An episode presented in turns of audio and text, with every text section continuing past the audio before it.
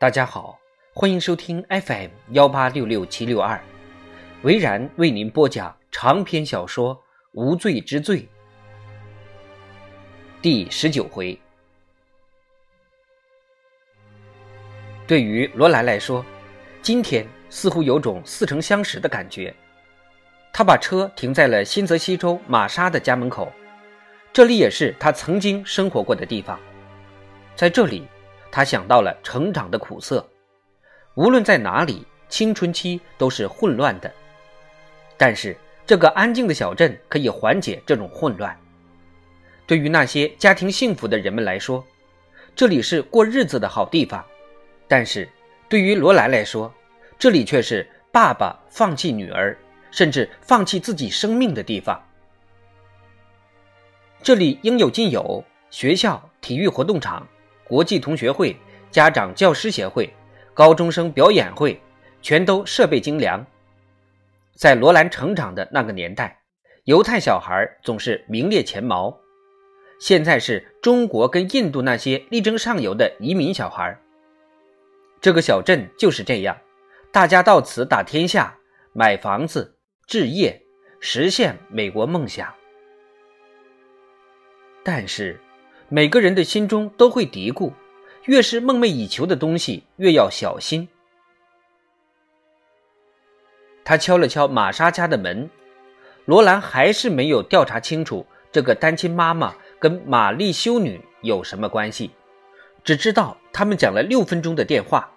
其实他应该事先做足功课的，但是时间紧迫，他只有顶着烈日直接开过来了。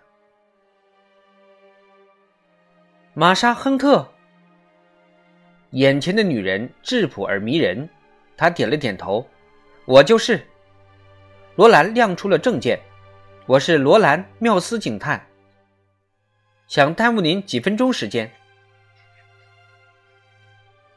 罗兰眨了下眼睛，一脸疑惑的问道：“有什么事吗？”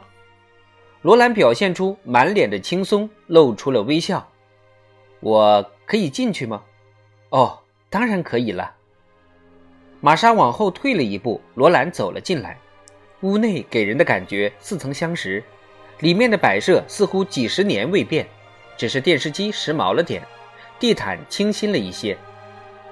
罗兰四处打量了一下，看看有没有十字架、圣母等与天主教有关的物品，任何能够解释玛莎与修女有关系的东西，但是什么都没有。罗兰注意到。沙发的一角堆着折好的毛毯跟被单，好像有人刚刚睡过觉。屋里还有一个二十岁上下的女孩子，两个不到十岁的男孩子。保罗·艾伦，玛莎说道：“这位是罗兰警探。”两个小家伙很有礼貌地跟罗兰握了握手，还毫无畏惧地跟他四目相对。较小的一个大概是艾伦，抢先问道。你是警察叔叔吗？是阿姨，罗兰反射性的回答道：“可以这么说，警探跟警察很相似。那你有枪吗？”艾伦，玛莎厉声喝道。罗兰本想回答一下的，给小孩看看枪，但是想到大多数妈妈对这种事情都很在意。不想让自己的孩子过早接触暴力，这种心情是可以理解的。于是没有回答。这位是卡拉，他帮我照顾小孩子。卡拉向房间的另一端招了招手，继续收拾孩子们的玩具。罗兰也挥了挥手作为回应。卡拉，你能把孩子们带出去玩一会儿吗？没问题。卡拉转向了男孩们。我们去踢球吧，小伙子们。我先打，不行，上次就是你先打的，这次该轮到我了。两个孩子一边争论，一边往外走。玛莎转向罗兰：“发生了什么事？”“没有什么特别的。”“那你来的目的是？”“只是办理案件的例行手续。”罗兰说了言不由衷的话，但是他发现这种借口很管用。什么案子啊，亨特太太？我叫玛莎。好的，很抱歉，玛莎，你是天主教徒吗？什么？我并不想刺探你的隐私，只是想知道你跟圣玛格丽特教堂的玛丽修女有什么关系。圣玛格丽特教堂，没错，你有上那里的教会吗？或者跟那里有什么联系？没有，玛莎接着说道：“我都去附近的教会。”罗兰接着问道：“你认识那里的学生吗？”“没有，从来没有。”“那里的老师呢？”“也没有。”“那么玛丽修女呢？”“我的确认识很多修女，但是没有玛丽这个名字。”“这么说，你对这个名字没有什么印象？”“完全没有。”“到底怎么了？”罗兰看了玛莎，想从她的表情上读出一些线索，但是没有任何异样。不过，这并不代表什么。你跟两个孩子住在这儿吗？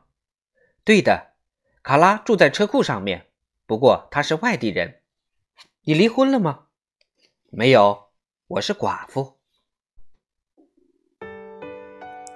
玛莎讲到这两个字的时候，表情有些异样。罗兰真想踹自己一脚，应该早些把玛莎的背景调查清楚，这样就不会碰到人家的痛处了。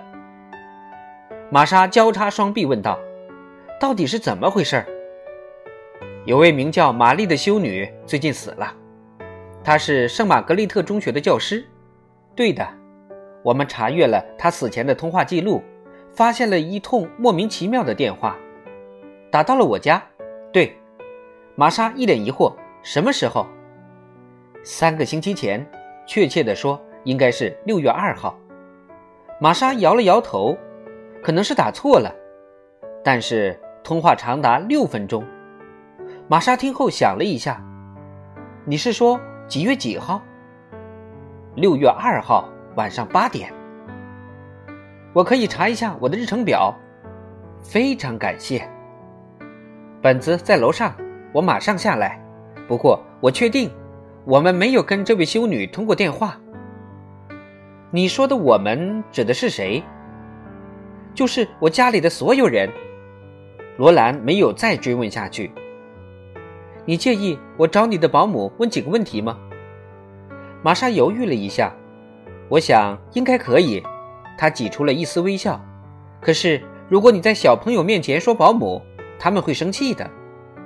这个我明白。罗兰穿过了厨房，走向后门，往窗户外看了看。卡拉正用手。把球传给艾伦，他用力一击，球棒落空了。卡拉往前走了一步，转身再次投球，这次艾伦打中了。罗兰转身往里面走的时候，冰箱映入他的眼帘。